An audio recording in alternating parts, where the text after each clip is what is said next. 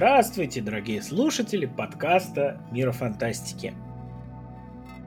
Сегодня мы собрались обсудить Сидап как культурное явление, как э, большое, крупное, важное место в сердечке сериала «Манов», ну и как э, коммерческую структуру, которая, как выяснилось, никогда не была прибыльной и которая в ближайшее время, возможно, отойдет под крыло какой-то более крупной и зубастой компании. Но самое смешное то, что сегодня нас собралось три человека, но в обсуждении на самом деле будут участвовать только двое.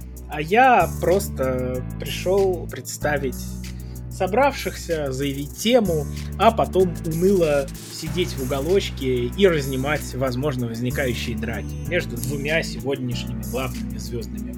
Итак, для вас сегодня будет молчать и ничего не говорить выпускающий редактор журнала «Мир фантастики» Евгений Пекла. Говорить много, очень много, до надоедливости много. Дмитрий Шепелев, кинообозреватель портала игромания.ру. Леонид Мойжес, Начинайте. Ну, собственно, Дим, начни ты, наверное, раз уж ты у нас кинообозреватель. Расскажи нам про седап, про седапский, про седап. Если кто вообще не в курсе, что скрывается за этим, как бы сформулировать правильно, Погоняловым, наверное, да, то это американский канал The CW, который ведет свое существование с 2006 года, но со временем получил такое почти уничижительное название – этот седап, потому что с ним связана уже ассоциация. Часто э, весьма негативная, и не сказать, чтобы совсем уж незаслуженная. Канал изначально позиционировался как такой супер модный и молодежный. Они э, пришли на замену собственному телеканалу Warner Bros., который так назывался The WB, но закрылся и, соответственно, Седап унаследовал большую часть интеллектуальной собственности. Как то легендарный Смолвиль, известный у нас как Тайны Смолвиля, и прям сразу сверхъестественное, который как раз раскрутился после первого сезона, но все последующие выходили как раз-таки на Седапе вплоть до прошлого года сериал «Долгожитель», 15 сезонов как-никак. В принципе, это особенность характерная для CW, потому что если есть возможность, они выжимают из своих проектов все соки. Они длятся по 10 сезонов, как Смолвиль, по 15, как сверхъестественное, по 8, как дневники вампира и получит еще 2-3 спин -оффа. Столько спин сколько можно выжить. И за счет этого постепенно теряется часто качество проектов, что закономерно, если у тебя нет плана. А у Сидап плана, как правило, нет. Но об этом мы тоже поговорим чуть позже. В принципе, это такой э, молодежный HBO, если HBO скорее рассчитан на зрелую аудиторию чаще всего, то Сидап который принадлежит все тем же Ворнерам, он всегда ориентировался на молодую, прогрессивную, как они сами утверждают, аудиторию. И это включает в себя целый набор различных жанров, различных направлений, различных признаков. А, вот. Это, наверное, такая уместная справочка подробнее поговорим позже. А пока я, наверное, задам такой вопрос. Кто вообще что из Седаба смотрел? Ну, я бы, наверное, еще, опять же, если уж мы хотим подготовить людей, которые полностью в танке, добавил бы, что для большого количества людей Седаб, конечно, ассоциируется в последние годы, особенно среди читателей мира фантастика, с Arrowverse, который был запущен в свое время. Да, вот очень, кстати, такой хорошо иллюстрирующий тезис Димы проект, да, потому что запущен изначально сериал про Зеленую Стрелу, 8 сезонов, как не бывало, все вышло, и из этого появилось такое количество спин что, собственно, они сформировали единый Arrowverse, который до сих пор себя существует, в нем там несколько сериалов подряд, они кроссоверятся как попало, не кроссоверятся и всячески сосуществуют.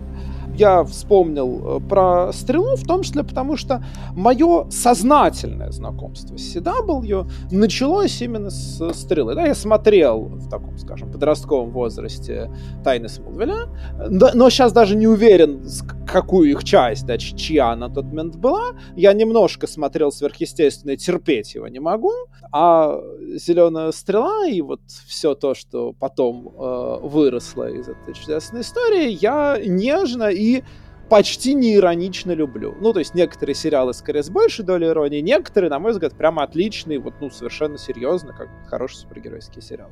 Вот, да, да, наверное, вот, скажем, с чего началось мое знакомство с этим. А вот какая у тебя грустная история погружения в этот мир? Ох, ну, на самом деле, если ты смотрел Смолвиль не в сети, а просто по телевизору, то ты смотрел в Смолвиль эпохи The WB. Я не знаю, как так получилось, но э, все седабовские сезоны в России уже не выходили. То есть все, что выходило после 2006 года, у нас в эфир не попадало. Видимо, это связано как-то с перезаключением прав, что-то такое. Что характерно, я потом, конечно же, когда у меня появился широкополосный интернет, попытался все это нагнать и удивился выше крыши. Как? Потому что изначально Смолвиль был именно что таким как бы приземленным фантастическим сериалом. Там было четко прописанное правило шоураннеров э, no tights, no flights. То есть э, Супермен не должен носить свое красно-синее трико и плащ и не должен летать. Потому что это уже чересчур. То есть они собирались сделать приземленную именно что историю. До поры до времени это у них получалось. Как только пришел Седап, сразу поперли комиксы просто из всех щелей. То есть, во-первых, да, там появился, может, ты не знал, впервые «Зеленая стрела» дебютировала на малом экране именно что в Смолвиле. Играл его, не попутать, Джастин Хартли, по-моему. Вот. Это был, конечно, стрела модельной внешности, как и актеры в большинстве седапских сериалов, больше даже модельной внешности, чем Стивен Амел. Он был первым персонажем Смолвиля, кто появился в супергеройском костюме. Был самым, что на есть, неприкрытым супергероем. Дальше больше. Появлялись Человек-Ястреб, э, Доктор Фейт, Марсианский Охотник. То есть ни о каком приземлении речи уже не шло. Но при этом, чем больше появлялось комиксов, тем больше падали рейтинги. И к своему финальному сезону Смолвиль подходил с результатами в пять раз ниже, чем э, во втором и в третьем сезонах. И именно после его завершения в 2011 году стартовала стрела, которая следовала уже не за схемой больше комиксов, больше трико, больше спецэффектов, а шла по стопам Темного рыцаря. Сейчас смешно об этом вспоминать, но по сути первый сезон стрелы, ну окей, первый чуть-чуть второй сезон стрелы это фактически попытка сыграть на тренде, заложенном Кристофером Ноланом. Мрачно и реалистично. Оливер Квин там даже, если помнишь, э, не носил свою маску домино, а красил глаза баллончик. Он там в какой-то момент прямо выстебывал какой-то, собственно, там, по-моему, в первом сезоне его просто в какой-то момент предложили, как там относитесь к... Там, когда ему пытались выдумать такое имя, еще как серийному убийце, не как супергерою, там была прямо какая-то шутка на тему того, что нет, не зеленая стрела, там что-то такое, я помню еще вот да, за да, семейным да, да, обедом. Да-да. И там были приземленные реалистичные версии злодеев, там пытались как-то объяснить уже тогда элементы фантастики сверхспособности, то есть это какие-то изобретения японских ученых времен Второй мировой. А потом появился Барялин. И Барялина шарахнула молнией. И он начал очень быстро бегать. И все понеслось Тартарары. Сегодня ни о каком реализме, ни о какой мрачности даже э, речи там, конечно, не идет. Э, потому что, да, Сидап во все времена ориентировался на тренды. Можно вспомнить, например, очень показательную историю. Это, конечно, «Дневники вампира». Один из главных хитов телеканала, который стартовал в 2009 году. Год им понадобился на то, чтобы раскачаться, на то, чтобы понять, что «Сумерки» — это серьезно. То, что действительно вампирская истерия среди девочек-подростков э, охватила мир. И надо срочно тоже найти какую-нибудь книжную серию, желательно не очень популярную, чтобы можно было платить за нее поменьше роялтис, и срочно находить э, красивых мальчиков-моделей. Благо, Йен Сомерхолдер уже был э, достаточно на слуху, и ранее они уже появлялись все в том же Смолвиле. Смолвиль, в принципе, был испытательной площадкой для многих седаповских актеров, что надо, да, надо срочно искать молодых красивых, надо срочно седлать э, волну. И это у них получилось. Получилось, опять же, с огромным успехом, что сериал продлился 8 сезонов, закончился в 2017 году, ни о каких сумерках никто уже не помнит. Более того, вся эта дневниковая вселенная, она как бы формально существует до сих пор, потому что до сих пор выходит сериал «Наследники», косвенно уже через третьи руки, связанные с оригинальными дневниками. Тем не менее, да, как покажет практика, желание вписаться во все тренды одновременно не сильно помогает, но тем не менее попытки эти предпринимаются каждый раз. Вопрос. Леонид, в какой момент ты бросил? И что ты бросил? Что ты продолжаешь смотреть, может быть, до сих пор, ну или, по крайней мере, до недавних? Э, я легко могу как бы сказать, да, я сам бы вообще не бросил никогда, но я смотрю сериалы, если это не нужно по работе, вместе с моей женой, которая в какой-то момент в процессе, где-то в середине просмотра седьмого сезона «Стрелы», ну, как-то вот сказал, что нет, все, хватит. А, но мы к этому моменту в целом, надо сказать, это сейчас немножко в защиту Седаба, мы к этому моменту в целом немножко переели супергероики как таковой. То есть я, например, э, после этого э, еще, там, например, понадобилось себя раскачивать на просмотр Локи, уже там, я его посмотрел его только через несколько месяцев после того, как он вышел с рядом других сериалов было то же самое. Да, то есть здесь скорее был в целом такой перегруз именно этим жанром.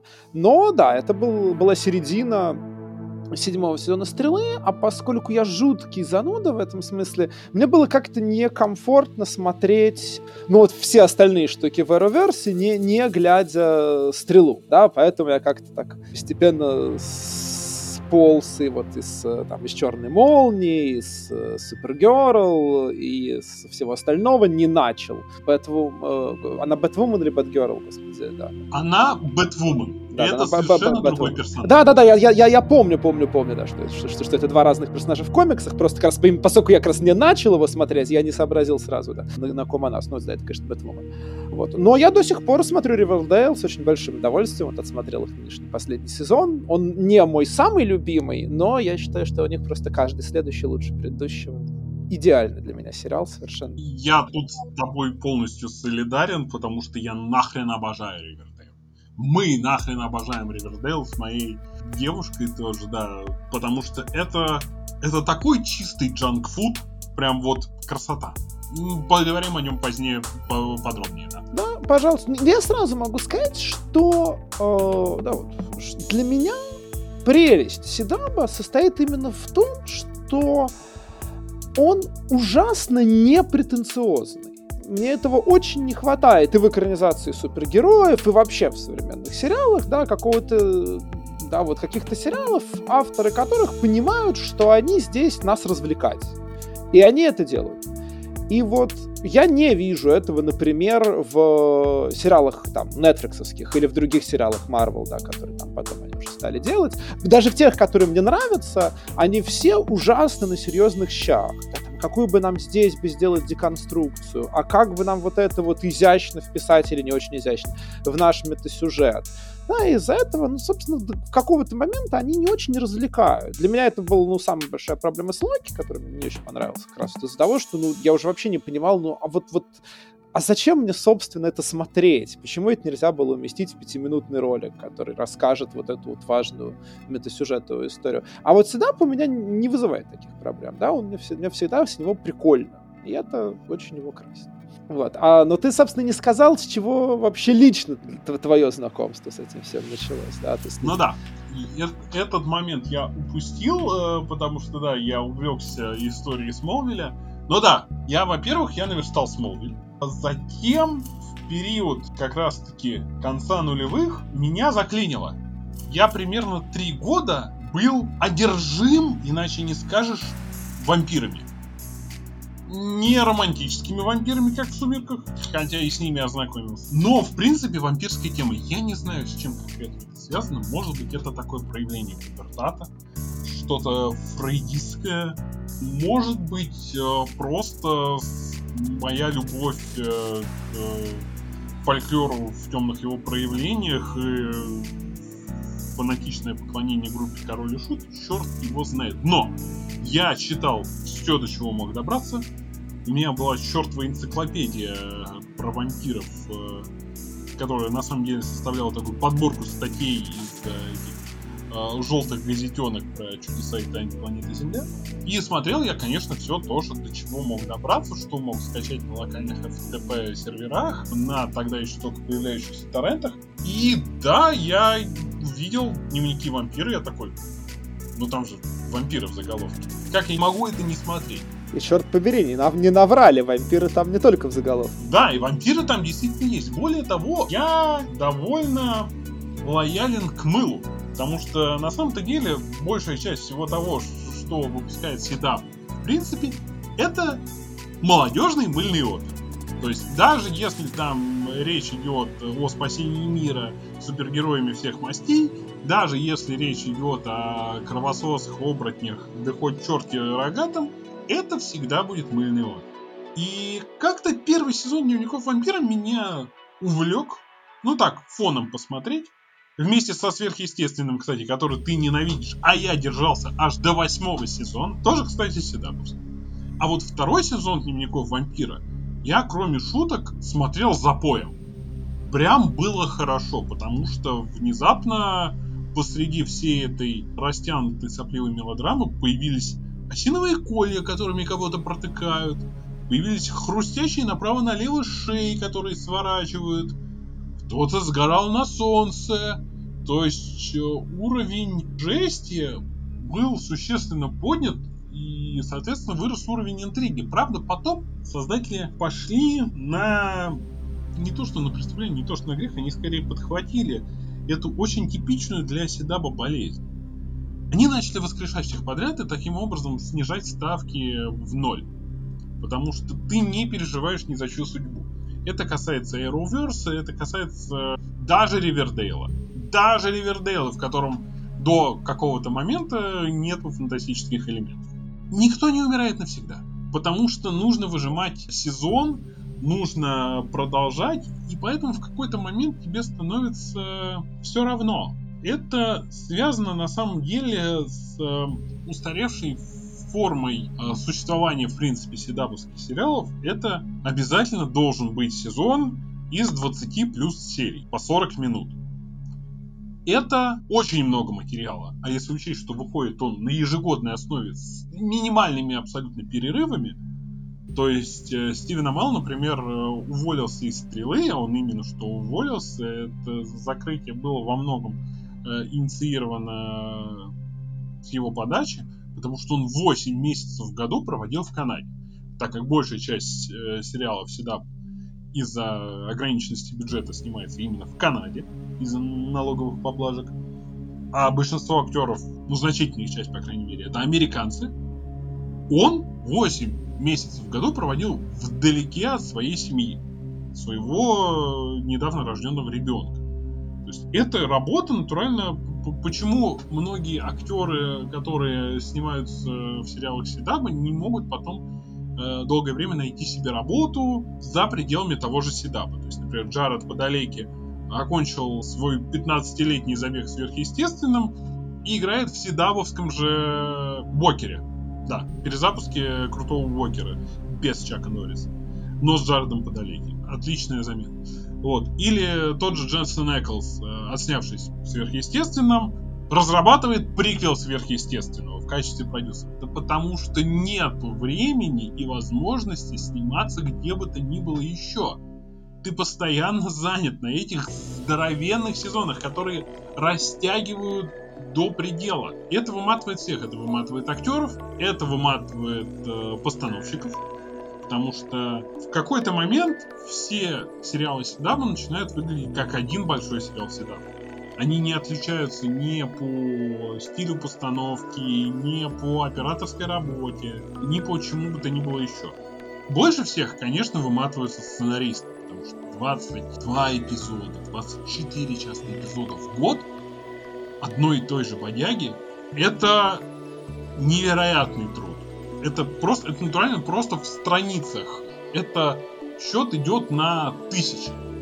И проблема в том, что, насколько я читал инсайды, они никогда не знают, что вообще, что грядет. Нет никакой дорожной карты. Они буквально реагируют на рейтинги и на то, что творится в соцсетях, например. Основываясь на этом, исключительно на этом строится сюжет натурально многих сериалов. Нет плана на несколько сезонов вперед. Нет плана даже на сезон вперед. Авторы могут не знать до конца, чем закончится та сюжетная линия, которую они пишут прямо сейчас. Именно поэтому героев убивают, потом их воскрешают, потом их меняют друг с другом партнеры и так далее. Из-за этого часто многие сериалы скатываются после двух, реже после трех сезонов, исключение составляет Ривердейл, но про него, про него, да, стоит поговорить отдельно. И поэтому, да, я бросил стрелу после трех сезонов, когда уже буквально они представили яму Лазари из комиксов, которая буквально воскрешает людей. Я бросил сверхъестественное после восьмого сезона, но надо было бросать после пятого. Как раз э, в тот момент, когда, по-моему, по-моему, в этот момент э, оригинальный шоураннер Эрик Крипки просто послал все это к чертям собачьим. И дневники вампира, да, я тоже бросил после третьего, флеша после третьего. На самом деле, бросал не только я и даже не только зрители. Характерная черта многих проектов Седаба, что из них уходят либо актеры, то есть буквально в дневниках вампира после шестого сезона из восьми, я напомню, они потеряли главную звезду.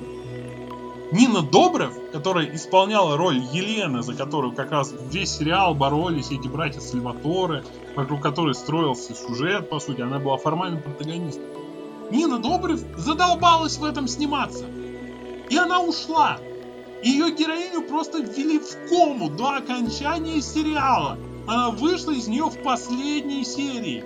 Как в каком-нибудь бразильском бесконечной мыльной опере на тысячу плюс серий. То есть буквально ну, ты сам сказал, ушла. что это типичное мыло. Это Вот говорю, тезис. даже, даже в большей степени, чем можно себе представить. Она буквально она вернулась только под финал. И просто два сезона ее не было. Главной героини в вашем сериале нету два сезона. Также случилось в свое время с Тайнами Смолвиля. Прекрасный актер Майкл Розенбаум, который сыграл лучшего Лекса Лютера на малом или, может быть, даже на большом экране, в какой-то момент сказал, после, по-моему, седьмого сезона из десяти, сказал, что мой персонаж пришел к финальной точке своего развития. Мне здесь больше делать нечего. Давайте, ребят, я пойду. И его тоже, его убили, его вывели из сериала. Потом появился, конечно, его клон. Конечно, его клон. Ну кто же еще? Уходят актеры, уходят шоураннеры, и закрывается это либо когда устает большинство создателей, либо когда рейтинги уже на самом дне. То есть редкий случай, когда сериал заканчивается... То есть если сериал запустился, то запустился он надолго. Если он заканчивается, то он обычно заканчивается после первого сезона. Был, например, они попытались экранизировать другую книжную серию Л.Дж. Смит, автора дневников вампира, назывался «Тайный круг». Это все то же самое, только про колдунов. Он продержался в эфире всего один сезон. Все, не получилось, извините. Но если он уж запускается, то обычно длится прям вот до не могу, до нельзя.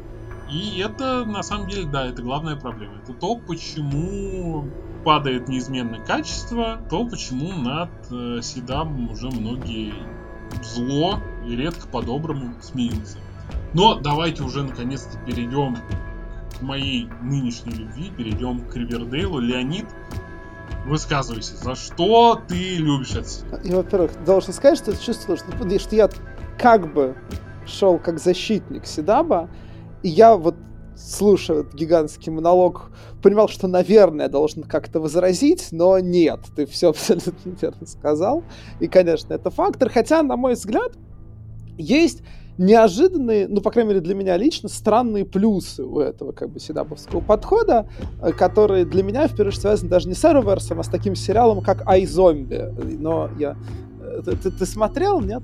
Я его начинал. Я помню, после первого сезона делал коротенькую заметку про то, что это очень странный сериал, который де-факто является сериалом по комиксу.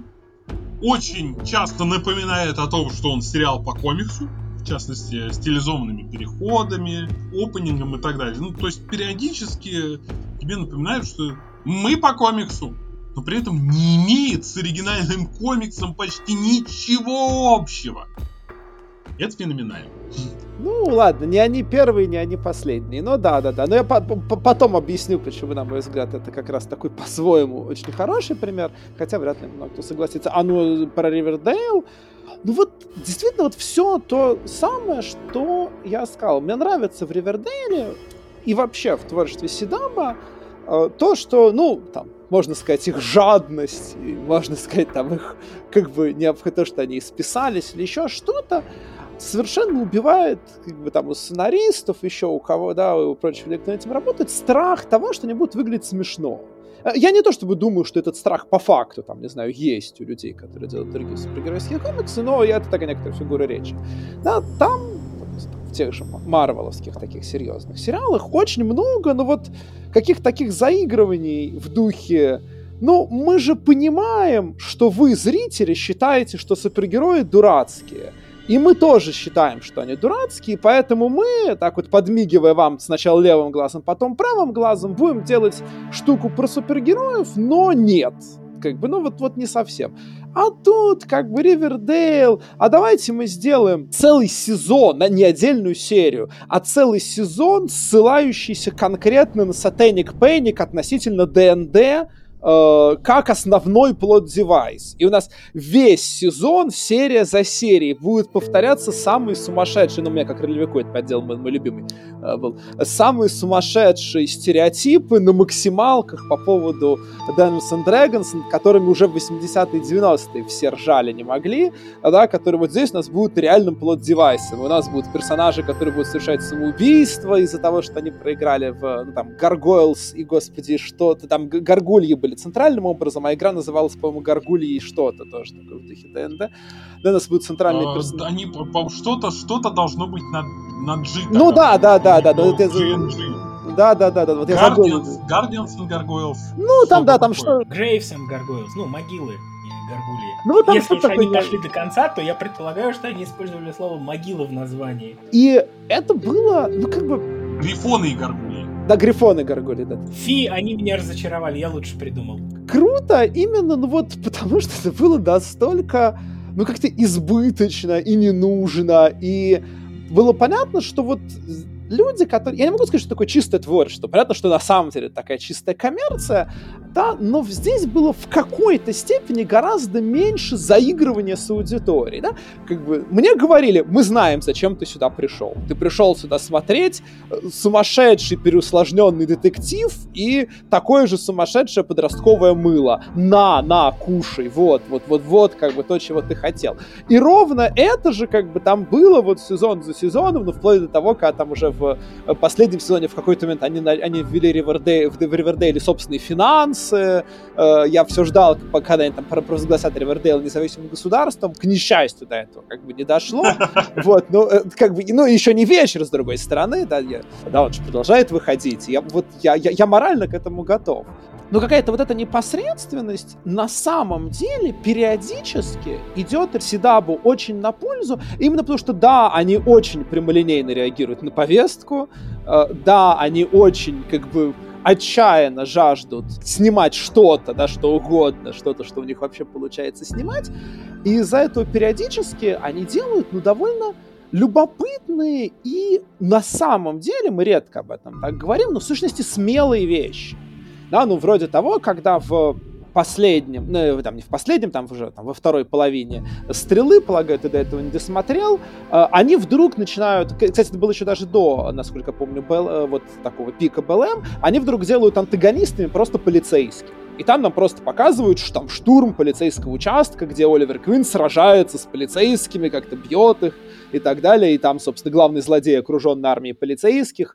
И это... Я не то чтобы говорю, что это как бы хорошо, я ни в не призываю, но это же, ну, очень-очень такая вот тема, ну, почти табуированная в, в, вот, в американских сериалах про супергероев. Да, казалось бы, вся, сама фигура супергероя обесценивает полицию, ну, потому что какой смысл, да, вот само существование супергероя означает, что полиция не нужна. Но при этом как бы сделать какой-то последний шаг и реально показать систематическую коррупцию, да, реально показать там множество антагонистов из полиции, ну, вот как-то никто не решается. Да, а здесь именно потому, что от них как бы никто ничего не ждет, именно потому, что они такие дурацкие, именно потому, что никто их серьезно не воспринимает, воспринимают, вдруг как бы происходит вот это. И это было, ну, так, сильно в сущности. И примерно то же самое я вижу в Ривердейле. Да, с одной стороны, как бы он абсолютно, ну вот, не знающий меры, не знающий никакого вкуса э, в таком каком-то смысле, там очень просто снятый, совершенно без каких-то э, заморочек, с очень примитивной такой операторской работой,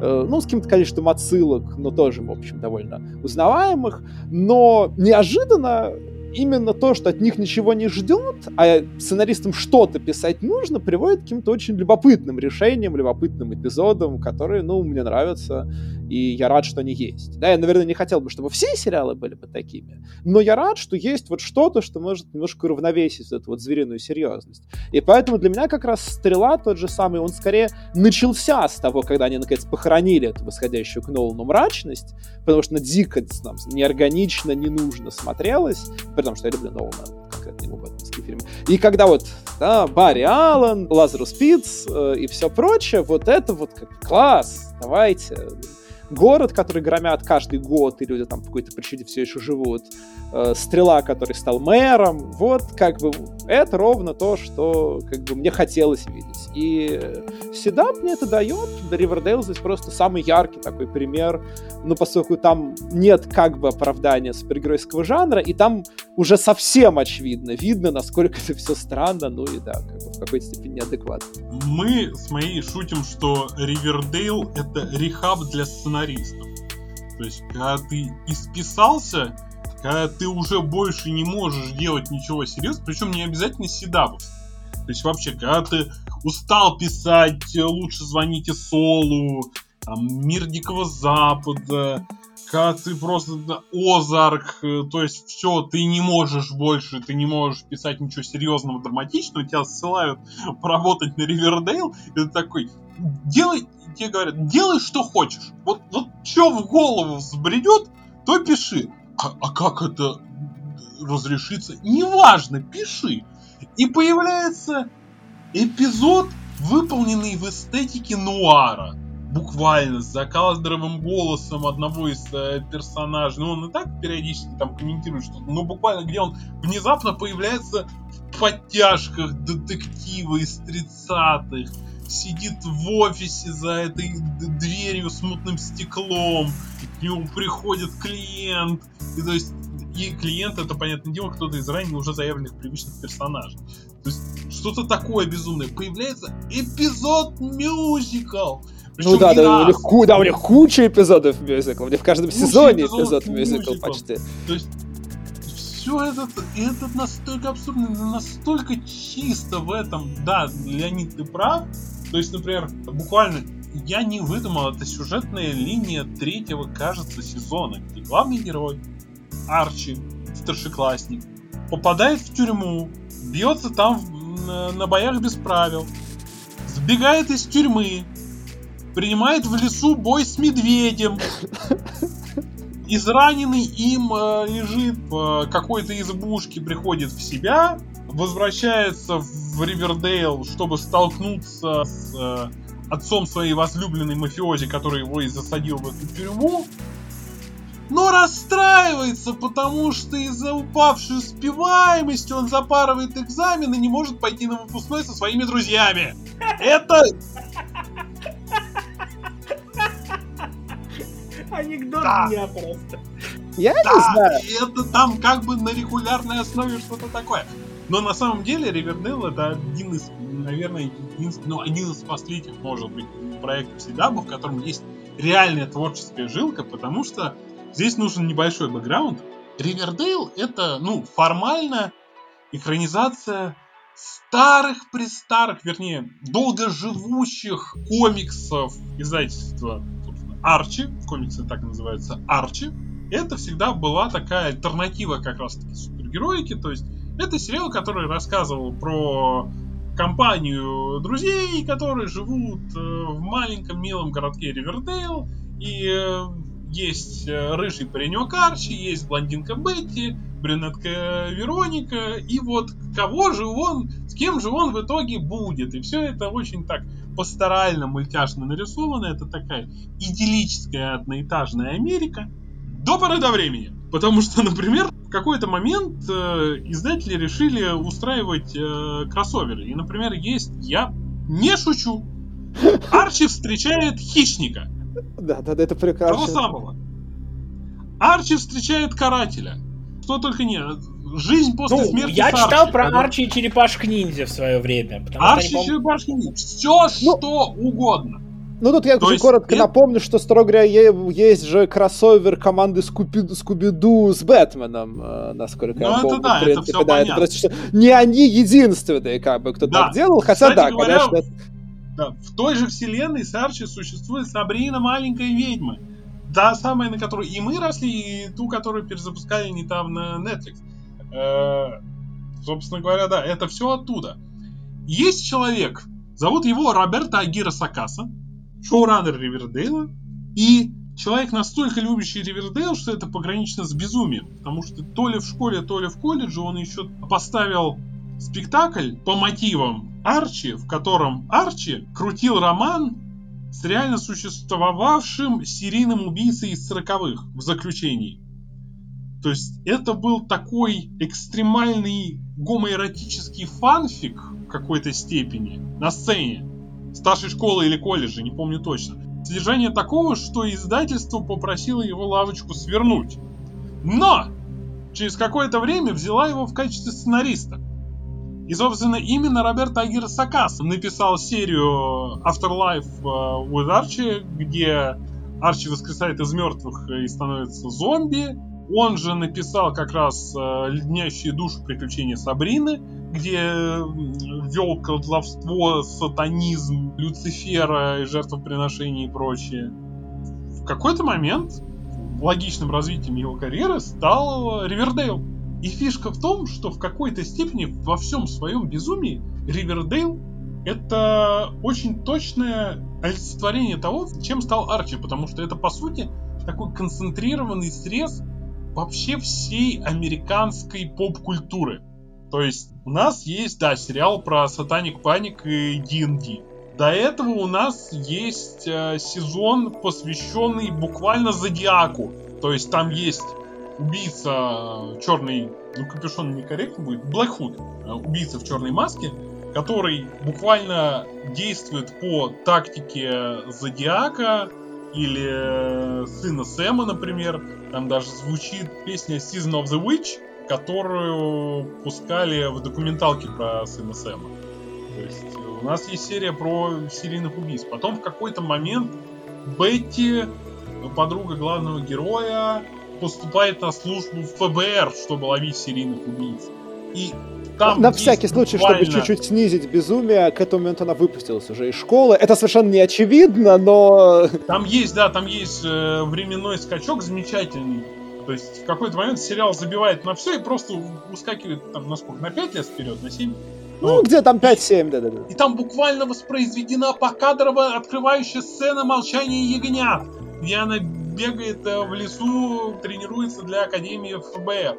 Более того, в какой-то момент Арчи отправляется на войну. Какую войну? С кем воюем? Причем он потом возвращается в форме Второй мировой. Куда воюем? Ну, ладно, будем честны, последние годы у Америки всегда есть куда повоевать, в этом смысле тут как раз... Да, но там говорить. имеется в виду какая-то совершенно абстрактная. Это не Да, Ближний да, да, Восток. Там показывают Европейский фронт буквально. Да, да, да, да, это там, когда вспоминают войну, да, там понятно, что это, конечно, да, такая как бы совершенно выдуманная война, да, там... Вторая мировая, при том, что Ну. в этом мире есть ноутбуки, есть смартфоны. Это как бы современность, но как бы нет. А, да, в какой-то момент там же возникает эпидемия, город изолируют и отрезают фактически от остальных Соединенных Штатов Америки. А еще в этом городе существует, черт возьми, две байкерские банды, которые в эстетике вылезли будто бы прямиком из конца 50-х, начала 60-х, рокобили и вот это вот все. Этим невозможно не восхищаться. Да, это, это потрясающе развлекательное дерьмо. И да, мне кажется, оно тоже пишется на ходу, как и весь остальной седап. Но вот почему-то менее душное, чем многое остальное. Да, Леонид, э, ты правильно говорил про их смелость и репрезентацию. Тут есть свои подводные камни. Ты бросил, очевидно, раньше, чем началась Бэтвумен, про которую ты, скорее всего, только наслышал. Вот да, вот Бэтвумен как раз не, не, не смотрел, да. Это началось э, в Супергерл. Как бы изначально в Супергерл не было ничего прям капитально плохого, я ее всячески тоже защищал. Это было такое легкомысленное, старомодное супергеройское шоу. Собственно, в духе Флэша, просто на самом деле-то Супергерл начиналась на канале CBS. Она не имела всегда никакого отношения. До тех пор, пока CBS ее просто не продал за ненадобность. На Седап. В рабство. Но в какой-то момент Седап начал проповедовать. То есть буквально из ниоткуда в Супергерл появилась шутка про гроупинг, причем такая не первая, кстати, вернее, не последняя, к сожалению, и как всегда в лоб. То есть там есть буквально сцены, когда героиня, не сама Супергерл, а ее сводная сестра лесбиянка, когда она дерется со злодеем, и он ее пытается ударить, это нарисованный компьютерный монстр, плохо нарисованный. Нормально нарисованный. Да. Она отвечает ему «Не смей трогать меня без моего согласия». Это... Дело даже не в том, что в лоб, а как-то звучит неуместно и такое ощущение, будто бы, знаешь, как будто нейросеть, начитавшись Твиттера, пытается что-то вписывать в сценарий. Но это ладно, это были как бы первые звоночки, потом началась Бэтвумен. Бэтвумен критикует не из-за того, что главная героиня лесбиян. Не из-за того, что главная героиня... Вторая главная героиня, потому что первая выбыла из-за отвратительных условий работы. Опять же, Руби Роуз э, лишь недавно рассказала все, что ей приходилось выносить на съемках э, первого сезона Бэтвумен. Вот. Ее заменили актрисой афроамериканкой, который, персонажа которой тоже сделали лесбиянкой. Не в этом дело а в том, как это вписывается в сюжет и как это преподносится. То есть там буквально еще в первом сезоне есть э, сюжет про девочку, которая буквально совершает теракты, в которых страдают люди. И в конце выясняется, что ее до этого довел буллинг в школе из-за ее ориентации. И главная героиня говорит, я тебя понимаю, мне тоже было нелегко, а ее потому что тоже как бы уволили из э, армии за неподобающие отношения. Не уверен, что это до сих пор настолько распространено, но не знаток не могу судить. И Бэтвумен ее отпускает на основании того, что плавали знаем. Террористку, на секундочку. То есть, понятно, что хотели сказать, но сказали как-то очень неуклюже. Потом появился перезапуск зачарованных. Это, конечно, первая и главная ошибка. Не трогайте то, что люди все еще помнят и все еще любят. Фанаты вас сожрут. Даже если все будет хорошо, фанаты вас сожрут. Я так понимаю, все хорошо не было. решили весь сюжет пустить в угоду метафоре. То, что все демоны, все колдуны, это все непременно мерзкие мизогины. А сила трех, сила трех ведьм, это было и в оригинале, что это женская магия. Что силы добра представлены добрыми ведьмами, колдуньями, вот это вот все, весь этот New и прочее. Но здесь на это сделан какой-то прям сверхявный упор. Как-то я всегда был сторонником того, что актуальность не является достоинством сама по себе. То, что можно поднимать какие угодно темы, но если сценарий при этом страдает, если при этом сюжет, исполнение, в принципе, хромает на обе ноги, это вас не спасет, это вас не искупает. Под рукой полно примеров хорошей репрезентации. Например, первые два сезона полового воспитания. Всенародно ну, любимый. Сравнил. Ну, тем не менее, кто-нибудь рассчитано, между прочим, примерно на ту же целевую аудиторию. Да, ну, там бюджет, полагаю, и как бы и условия работы не такие. Ну да, да извини, перебил. И сценаристы адекватные. Почему-то на репрезентацию в половом воспитании, где есть лесбиянки, есть чернокожий парень гей, белый парень гей, трансгендеры, никто, я, я не слышал жалоб. Я не слышал, чтобы над половым воспитанием издевались. Я не видел про него мемов.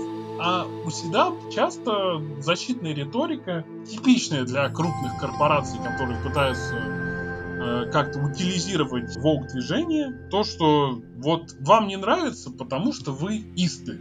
Расисты, сексисты, шовинисты.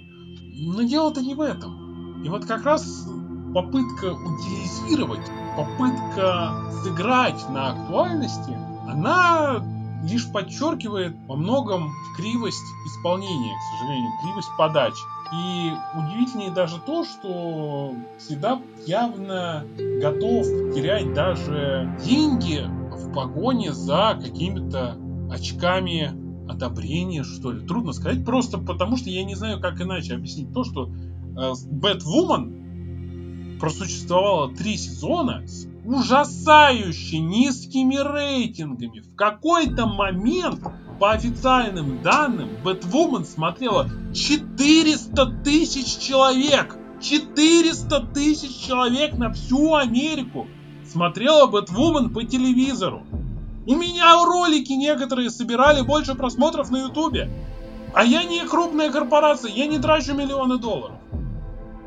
То есть это любой другой сериал закрылся бы тут же, посреди сезона, на клиффхенге, промежуточно.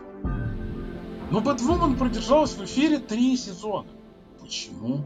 Как, э, не знаю, штатная нейросеть, сгенеренная Твиттером нашей редакции, я как бы чувствую некоторую необходимость на это ответить. Ну, на самом деле, во-первых, сразу скажу, что, в общем, более-менее с твоим тезисом я согласен, ну и мне сложно действительно здесь что-то защитить по поводу той же Бэтвумен по чисто практическим причинам, но справедливости ради, вот на, в этом я абсолютно уверен. Мемов и всего прочего про Sex Education репрезентацию мы не видим. Вовсе не потому, что в Sex Education это сделано хорошо, а в Bad это сделано плохо, а, а потому что Sex Education ориентирован на, ну, всеми воспринимается как чистое мыло, а Batwoman воспринимается как супергеройский сериал, то есть и когда там появляются как бы черные лесбиянки, то люди, которые привыкли к тому, что супергеройский жанр это как бы их вотчина, чувствуют, что у них как бы вытергивают ковер из-под ног. И мемы появляются из-за этого. Это, не, если что, совершенно не возражение против того, что Бэтвумен ужасный, я вполне в это верю. Но если мы говорим, как бы, вот почему по Sex Education э, как бы мемов э, Рейджа и прочего нет, э, по этой же причине по Ривердейлу нет мемов Рейджа и прочего, да, это чистое мыло, и поэтому все как бы э, готовы по жанровым причинам к тому, что там будут э, какие, какие угодно формы репрезентации. А уж там, как Не, бы, ну, напомните, тут, там тут есть соглашусь, э, да, тут э, как бы отношения на троих с, да, черта лысого и вообще все что угодно. А, да, но в целом, нет, конечно. Я даже вот, я специально как раз старался не упоминать репрезентацию, ну вот именно то, что обычно под этим называется, когда говорил, как бы, да, то есть вот расовая, там, гендерная, сексуальная и так далее. Да, и как раз вот привел этот пример с полицией, потому что как раз в плане репрезентации СИДАП, ну, довольно своеобразная такая контора, и мне как раз больше нравится именно их, не их смелость, там, ну или смелость в кавычках, э, там, как угодно можно называть, в плане репрезентации, да, а их готовность скорее какие-то более частные сюжеты делать, которыми, собственно, никто не трогает, но, видимо, да, как раз вот это там, погром в полицейском участке. А, но в принципе, понятно, что а, они как бы страдают от отсутствия вкуса. Да, во всем. Как бы от постановки боев зачастую, хотя некоторые бои у них прям очень круто поставлены в стреле даже, как, возможно, неожиданно, до морали. И в том числе это означает, что если у них возникает какая-то мысль, они будут ее говорить в лоб. Но вот здесь, опять же, та же ситуация, которую я сказал до этого. Я не хочу, чтобы все сериалы были такими. Но вообще-то я должен заметить, что это нужно буквально то, какими были комиксы. Да, комиксы всю историю, я там и вообще-то за, за, за всем этим темным веком комиксов, постнолновской эпохи и так далее, забыли те истории, да как бы золотые времена, когда супергерой просто смотрел на читателя со страницы комикса и говорил ему, вот просто вот ломая четвертую стену, как себя вести. Да, это не то, что там как бы были шутки какие-то неудачные, там были просто нравоучения. И это, конечно, в, ну, это в комиксах есть, и это сложно оттуда убрать. Очень многие комиксовые персонажи э, являются такими очень слабо завуалированными метафорами для разного, в том числе для каких-то угнетаемых групп. И тут э, как бы Седап совершенно не привносит что-то свое, да, просто сейчас, условно говоря, с точки зрения американского общества, злодеи и герои несколько не те, что, например, в 60-е или в 70-е, да, и они просто повторяют то же, что тогда было. Я повторюсь, я не хотел бы, чтобы так было так, чтобы так было везде. И я даже скорее согласен с тем, что Седап с этим справляется обычно странно именно из-за своей общей такой топорности и утрированности, но, на мой взгляд, в тех же «Легендах завтрашнего дня», который, наверное, мой любимый сериал в Arrow-версии, при всей прозрачности каких-то их метафор, это периодически получалось, если продраться через кошмарный первый сезон, довольно остроумно. Вот именно как раз в плане каких-то комментариев на тему политической жизни, социальной жизни, американской мировой истории. И, ну да, это неизменная часть супергеройского жанра. Это не, не седап, мягко говоря, придумал. И здесь они просто следуют вот этому своему, э, своему материалу. Это как раз, мне кажется, не, не что-то их специфичное. Их специфичная только топорность. Я должен отметить, что, между прочим, последние два года примечательны аномалии тем, что Седап произвел два, ну не то что самых лучших, но в топах лучших сериалов двух последних лет. Это Stargirl, первый сезон, и Супермен и Лоис, первый сезон, которые как раз-таки отличаются своей чем-то старомодностью, а с другой стороны, опять же, прогрессивностью. Они отличаются от типичного сценарного и производственного кинематографического уровня прочих э, шоу Arrowverse, как небо и земля. Отчасти это обусловлено вложением сил э, HBO, потому что после запуска HBO Max пошло дополнительное финансирование на сериалы по интеллектуальной собственности DC. И как бы это такие гибридные сериалы. То есть да, они формально входят в Arrowverse с минимальной привязкой, и они транслируются по CW, но потом, насколько я знаю, выходит на HBO Max тут просто сейчас будет момент, когда я хвалю Седа просто изо всех сил. И не в постироничном ключе, как Ривердейл. Потому что та же Stargirl совмещает эстетику и энергетику ретро-комиксов. Она вообще, вот если выбрать два референса, то это Супер Семейка и Первый Человек-паук Сэма Рэй. То есть это, нас, это старомодный такой супергеройский оригин. Но при этом там тоже поднимаются неожиданно актуальные темы. Например, внезапно в первом сезоне Dark Girl говорят про сладшейминг. Причем в контексте очень остром, то что подруга главной героини, девочка из э, набожной латиноамериканской семьи, оказывается в центре скандала, когда ее бойфренд просто забавы ради в процессе расставания распространяет в соцсетях э, ее обнаженное фото. И от нее тут же отрекается семья. Просто с ней не разговаривают, ее стыдятся, с ней не ходят на службу воскресную. И она эмансипируется, становясь так же, как главной героиней, супергероиней, ее подругой, ее коллегой в их команде. То есть, и это лишь одна из тем. Это лишь одна из побочных сюжетных линий. И она решена драматично и при этом не в лоб, без проповедей. Вот в чем проблема. Раздражает, когда тебя начинают учить.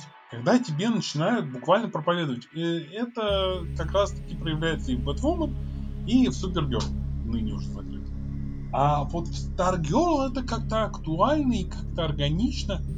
А другое дело это Супермен и Лоис, где Супермена представляют живым человеком мужем, отцом, журналистом. За один сезон это получается лучше, чем за 10 сезонов Тайн Смолвиля. При всем уважении к Тому Уэллингу, он все-таки был деревянным. весьма и весьма. И при этом, словно в качестве иронии, я не знаю, или это получилось случайно, в первом сезоне Супермена и Лоис используются сюжетные линии, вызывающие ассоциации одновременно и с э, Человеком из Стали, и с Бэтменом против Супермена. Подробнее говорить не буду, это спойлеры. И при этом они решены на две головы, на три головы лучше, чем у Снайдера. Ну, это, честно говоря, больше говорит про качество Снайдера. Ладно, окей, все. Я, я, я очень Отчасти, не, да. не люблю ну, Бэтмена против Супермена, но да. Можно спорить долго. Мы, мы, мы, мы с моей девушкой до сих пор э, через сколько? шесть лет после Бэтмена против Супермена все никак не можем прийти к консенсусу. Ну, вернее, она-то уже все выводы сделала, а я все спорю. Дурачок. Вот. Но да, два лучших супергеройских сериала последних лет я бы сказал, два лучших супергеройских сериала с момента окончания «Сорви головы» — это проекты Седапа. И как-то никуда от этого не деться. Сейчас вот закончился второй сезон Stargirl, я пока не наверстал, и сейчас прямо ongoing ом идет второй сезон Супермена и Лоис. Страшно, потому что CW имеет обыкновение все запарывать либо на второй сезон, либо как минимум на третий. А тут чем выше взлетаешь, тем больнее падать. А они взлетели очень высоко. Выше любого предыдущего проекта. Как вот по качеству постановки, так и по качеству сценария. Так что пока боязно. Но тем не менее, да. Даже если они все сольют, у нас будет первый сезон Stargirl, первый сезон Супермена и Лоис, первые два сезона Стрелы, первые пять сезонов Сверхъестественного и что там. Ну и ладно, пусть будут первые два сезона Флэша и весь Ривердейл. Седап, при том, что да, над ним можно смеяться, над ним нужно смеяться, все-таки подарил нам очень много знаковых проектов, культовых проектов, любимых проектов. И поэтому сейчас перспективы его существования весьма туманные, не вызывают во мне, например, какого-то злорадства. Тут стоит пояснить, что вообще сейчас происходит. Дело в том, что в нашем мире мегакорпораций, которые владеют мегакорпорациями, всякие сделки века э, становятся уже общим местом. Поглощение студии Fox корпорации Disney, слияние Microsoft и Activision Blizzard и прочее, прочее. И как-то вот так на фоне не слишком освещаемо, не то что в центре внимания, Viacom CBS и Warner Media, которые владеют CW, готовятся к своему слиянию с компанией Discovery. И в процессе они по какой-то неозвученной причине выставляют на продажу канал CW, то есть CW. От инсайдеров поступила также информация, что на самом деле это по сути такое сбрасывание балласта, потому что CW за все свои, сколько там получается, 12 лет существования не стал не был прибыльным. Все это время все эти сериалы создавались, по сути, ради репутационной выгоды. То есть канал буквально не приносил своим владельцам денег, а часто был убыточным. И это, цитируя мем, многое говорит об обществе. Но да, это многое говорит о канале. То есть Несмотря на то, что эти сериалы были популярны, они занимали нишу в поп-культуре, как-то так получалось, что не было за этим профита. И совершенно не ясны условия продажи. Неясно, выкупят ли канал вместе с, например, временной арендой персонажей DC, потому что издательство DC все еще принадлежит Warner Media. Как бы пока обе компании были под одной крышей, Седап мог снимать Arrowverse. Потому что это, по сути, ну, разные подразделения одного и того. Но как будет сейчас? В принципе, раньше Warner раздавали лицензии в аренду. То есть, например, э, тот же Люцифер канала Fox, затем Netflix, это как бы формальная экранизация комиксов DC. Или, скажем, э, Титаны выходят одновременно на HBO Max и Netflix. Готэм, в конце концов, выходил на канале Fox, который сейчас принадлежит Disney, что иронично. Может быть и тут новому покупателю DC сдаст в аренду персонажа. И наоборот, новый владелец получит седап, и все нынешние шоу, в том числе только что запущенные, в том числе анонсированные, закроют к чертовой матери. Мы этого не знаем. Мы не знаем ничего из этого. Но если в результате мы увидим второй исход, я скажу честно, что я буду не то что глобально расстроен, но меня скорее это печаль. Как минимум из-за Супермена и Лоис. И Ривердейла. Потому что Ривердейл не кончается, кончаться не собирается, точка невозврата уже пройдена. Надо было сворачивать сезон назад, но тем не менее. Мне будет скорее печально. Потому что я благодарен каналу за множество теплых воспоминаний. Да, я могу здесь только подтвердить. Седап занимает действительно некоторую очень особую экологическую нишу. Нишу развлечения, да, нишу, не знаю, дурости какой-то, какой-то очень большой наивности. И лично мне это очень не хватает в поп-культуре. И вот действительно, если он исчезнет, да, и, и переснимут там, условно говоря, ту, ту, ту же зеленую стрелу уже последовательно кося под Нолана, да, удерживаясь от того, чтобы включить что-то другое, ну, зачем? Как бы, у нас есть Нолан, как бы, все хорошо, да, нам нужно что-то отличающееся от этого. Это делал Седап. Не всегда, мягко говоря, успешно, не всегда изящно, иногда очень дешево, но это очень придавало какое-то разнообразие общему ландшафту, и за это вот действительно я благодарен им больше, чем как бы даже за какие-то конкретные их находки.